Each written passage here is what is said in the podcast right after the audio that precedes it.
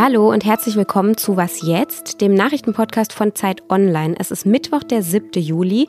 Mein Name ist Simon Gaul und ich spreche heute über die Frage, warum ausgerechnet jetzt die Impfkampagne ins Stocken gerät, wo wir doch endlich mal genügend Impfstoff hätten. Außerdem geht es um den Hackerangriff der Gruppe Revil. Zuerst aber wie immer unsere Nachrichten. Ich bin Anne Schwed, guten Morgen. Italien hat das Finale der Fußball-Europameisterschaft erreicht. Nach Verlängerung und Elfmeterschießen setzte sich das italienische Team mit 5 zu 3 gegen Spanien durch. Gegen wen Italien am Sonntag im Finale spielt, entscheidet sich heute Abend. Da treffen England und Dänemark aufeinander. Zum Endspiel der EM sind 60.000 Zuschauer zugelassen. Das wird allerdings wegen der starken Ausbreitung der Delta-Variante in Großbritannien stark kritisiert. Die Bundesländer sind offenbar mehrheitlich gegen Sanktionen für Menschen, die einen vereinbarten Impftermin schwänzen. Einem Bericht des Tagesspiegel zufolge erwägt nur Baden-Württemberg, das unter Strafe zu stellen. Die Verantwortlichen sollen dann die Kosten tragen, wenn die eingeplanten Impfdosen wegen des nicht abgesagten Termins vernichtet werden müssen. Dafür müsste aber zunächst eine Rechtsgrundlage geschaffen werden, was auf Bundesebene bisher keinen Zuspruch findet. Redaktionsschluss für diesen Podcast ist 5 Uhr. Werbung. Sie hören gerne Krimis? Dann sollten Sie den spektakulären Auftakt der neuen Reihe von Arne Dahl nicht verpassen. Auf den Spuren angeblicher Klimaaktivisten deckt Ermittlerin Eva Nümann skrupellose Anschläge auf und geht der Frage nach, wo ist die Grenze zwischen dem Kampf um ein berechtigtes Anliegen und Gewalt. Stummer Schrei heißt das Hörbuch, ist erschienen im Hörbuch Hamburg Verlag und wird gelesen von mir, Peter Lonzek. Viel Spaß.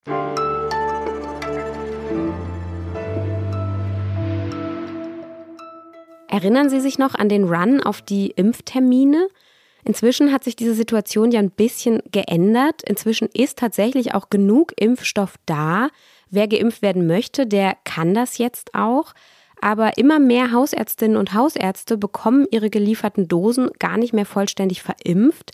Viele Impfzentren melden, dass ein Großteil der Termine abgesagt wird oder einfach gar nicht eingehalten wird. Laut Robert Koch Institut jedenfalls werden nur noch gut 700.000 Impfdosen pro Tag in Deutschland gespritzt. Mitte Juni waren es noch mehr als 850.000 und die Tendenz ist weiter sinkend. Was ist denn da eigentlich los? Darüber spreche ich jetzt mit Christian End aus unserem Datenteam. Hallo Christian. Hallo Simon. Seit wann lässt sich denn dieser Rückgang der täglich verabreichten Impfdosen beobachten? Und also was genau geht da zurück? Sind es Erst- oder Zweitimpfungen? Was, was ist da eigentlich los? Ja, wir sehen jetzt seit so zwei bis drei Wochen, dass Tag für Tag ein bisschen weniger geimpft wird. Der Rückgang ist gerade vor allem bei den Zweitimpfungen ziemlich stark, wobei das äh, großteils auch erwartbar ist, äh, denn ähm, man impft ja immer die Leute jetzt zum zweiten Mal, die man eben vor einigen Wochen, sechs oder zwölf Wochen, je nach Impfstoff, äh, zum ersten Mal geimpft hat. Und damals, also entsprechend die Wochen zurück, sind eben die Erstimpfungen zurückgegangen. Darum gehen jetzt gerade die Zweitimpfungen ähm, zurück. Dazu kommen dann noch ein paar, die ihre Zweitimpfung jetzt irgendwie wohl ausfallen lassen, aber das sind vielleicht gar nicht so viele. Das Hauptproblem ist gerade tatsächlich eher, dass man diese Kapazitäten, die jetzt frei werden, weil man weniger Zweitimpfungen macht, dass es gerade nicht gelingt, die ähm, komplett in neue Erstimpfungen zu stecken. Weiß man da warum? Naja, man kann eigentlich jetzt nicht davon ausgehen, dass wir schon so am Ende sind, dass wir schon so eine Sättigung erreichen. Denn von den Deutschen ab zwölf, also ab zwölf Jahren ist ja der Impf, sind ja die Impfstoffe zugelassen, sind jetzt erst so gut 60 Prozent geimpft. Und ähm, je nachdem, welcher Umfrage man jetzt glauben mag, liegt die Impfbereitschaft eigentlich auf jeden Fall deutlich höher, bei so mindestens 75 Prozent, würde ich mal sagen. Also von daher sind sicher noch nicht alle geimpft, die grundsätzlich dazu bereit wären. Aber vielleicht sind die meisten von denen geimpft, die halt unbedingt wollen und die sich auch selber sehr aktiv um so einen Termin bemüht haben. Und jetzt muss man vielleicht noch mehr Anstrengungen unternehmen, um den Rest auch zu erreichen. Das Robert Koch Institut hat ja diese Woche auch ein neues Impfziel ausgegeben, nämlich äh, dass um eine vierte Welle zu verhindern 85 Prozent geimpft sein sollten. Ist es denn jetzt mit diesem Tempo überhaupt zu schaffen? Wir haben das mal so grob überschlagen und wenn wir jetzt bei diesen 700.000 pro Tag ungefähr bleiben, dann könnte es bis zum Herbst, also sagen wir mal vielleicht so bis Anfang Oktober, äh, gerade so noch klappen. Aber noch langsamer dürfte der Fortschritt eben auf keinen Fall werden und besser wäre es, äh, wenn man da noch mal ein bisschen Tempo zulegen kann. Denn Impfstoff haben wir jetzt genug. Also diese Zeiten sind vorbei, dass es immer äh, daran die Knappheit daran lag, dass nicht genug Impfstoff vorhanden war. Das ist jetzt nicht mehr so, sondern es geht jetzt darum, den Impfstoff auch tatsächlich an die Leute zu kriegen. Und das sollte ja eigentlich zu schaffen sein. Danke dir, Christian. Du wirst die Daten für uns weiter im Blick behalten. Tschüss. Das auf jeden Fall. Ciao.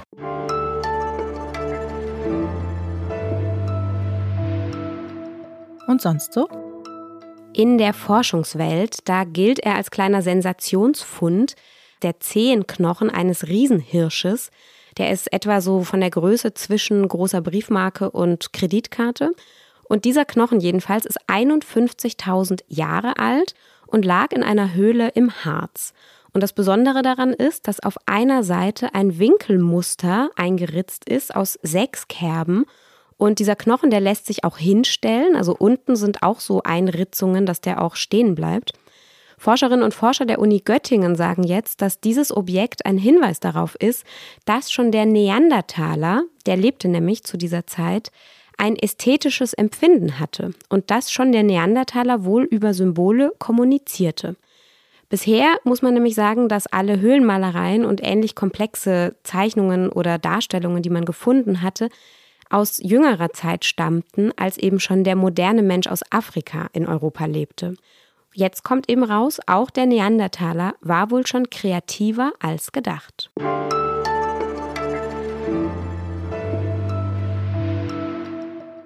Eine Hackergruppe namens Revil soll in mehreren Ländern Computersysteme lahmgelegt haben. Der Angriff, der passierte schon am Freitag und übers Wochenende zeigte sich dann das gesamte Ausmaß.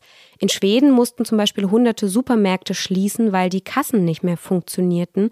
Und in Neuseeland waren Grundschulen und einige Kitas betroffen. Hackerinnen und Hacker hatten eine Schwachstelle des IT-Dienstleisters Kasaya gefunden und ausgenutzt.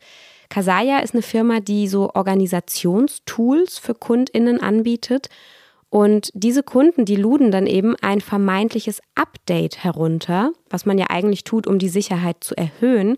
Aber genau über dieses Update ist dann die Schadsoftware auf den Rechner gelangt. Und dort verschlüsselte diese Software dann sensible Daten, zum Beispiel Abrechnungsprogrammdaten. Ich spreche über diese ganze Geschichte jetzt mit Lisa Hegemann. Sie leitet unser Digitalressort bei Zeit Online. Hallo Lisa. Hallo Simon. Was wissen wir denn über diese Gruppe Revil? Wer sind die denn überhaupt? Die Angreifer werden in Russland bzw. in einem anderen Land der Gemeinschaft unabhängiger Staaten vermutet. Sie haben auch schon in den vergangenen Jahren immer mal wieder mit Angriffen auf sich aufmerksam gemacht.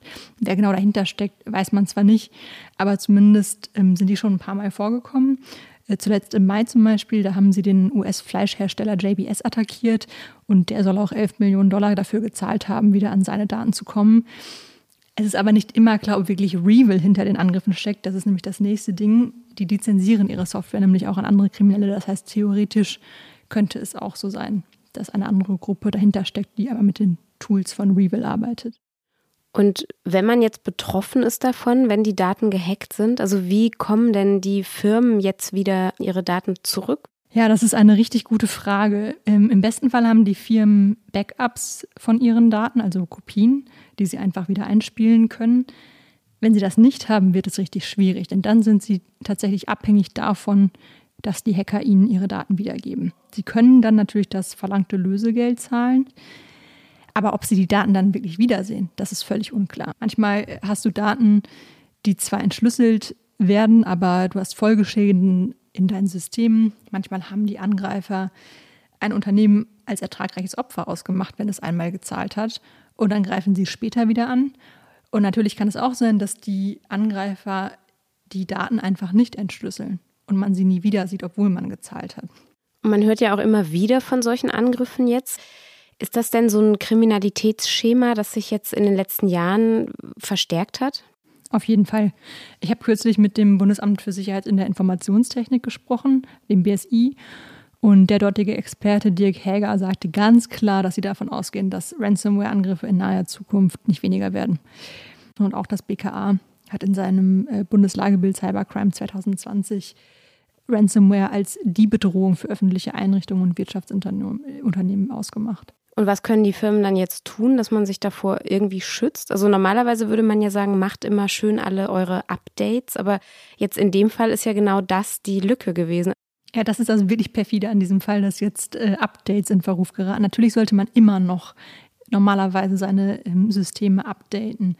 Ähm, und wenn es ein Einfallstor gibt, dann, das muss man ganz klar so sagen, dann kann man sich dagegen kaum schützen. Der eigentlich wirklich gute Weg ist, Backups zu erstellen. Also Experten sprechen da häufig von der 3-2-1-Regel, also drei Kopien erstellen auf zwei unterschiedlichen Speichermedien und eines davon auch außerhalb des Unternehmens aufbewahren. Wenn dann mal was passiert, ja, dann sind die Daten immer noch verschlüsselt und möglicherweise weg. Ähm, aber zumindest ist man nicht darauf angewiesen, dass die Hacker die Daten wieder entschlüsseln. Danke, Lisa. Gerne. Das war was jetzt für heute Morgen. Wenn Sie mögen, dann hören wir uns um 17 Uhr wieder zum Update. Bis dahin können Sie uns wie immer gerne schreiben an wasjetzt.zeit.de. Ich sage danke fürs Zuhören und wünsche Ihnen erstmal einen schönen Tag. Tschüss.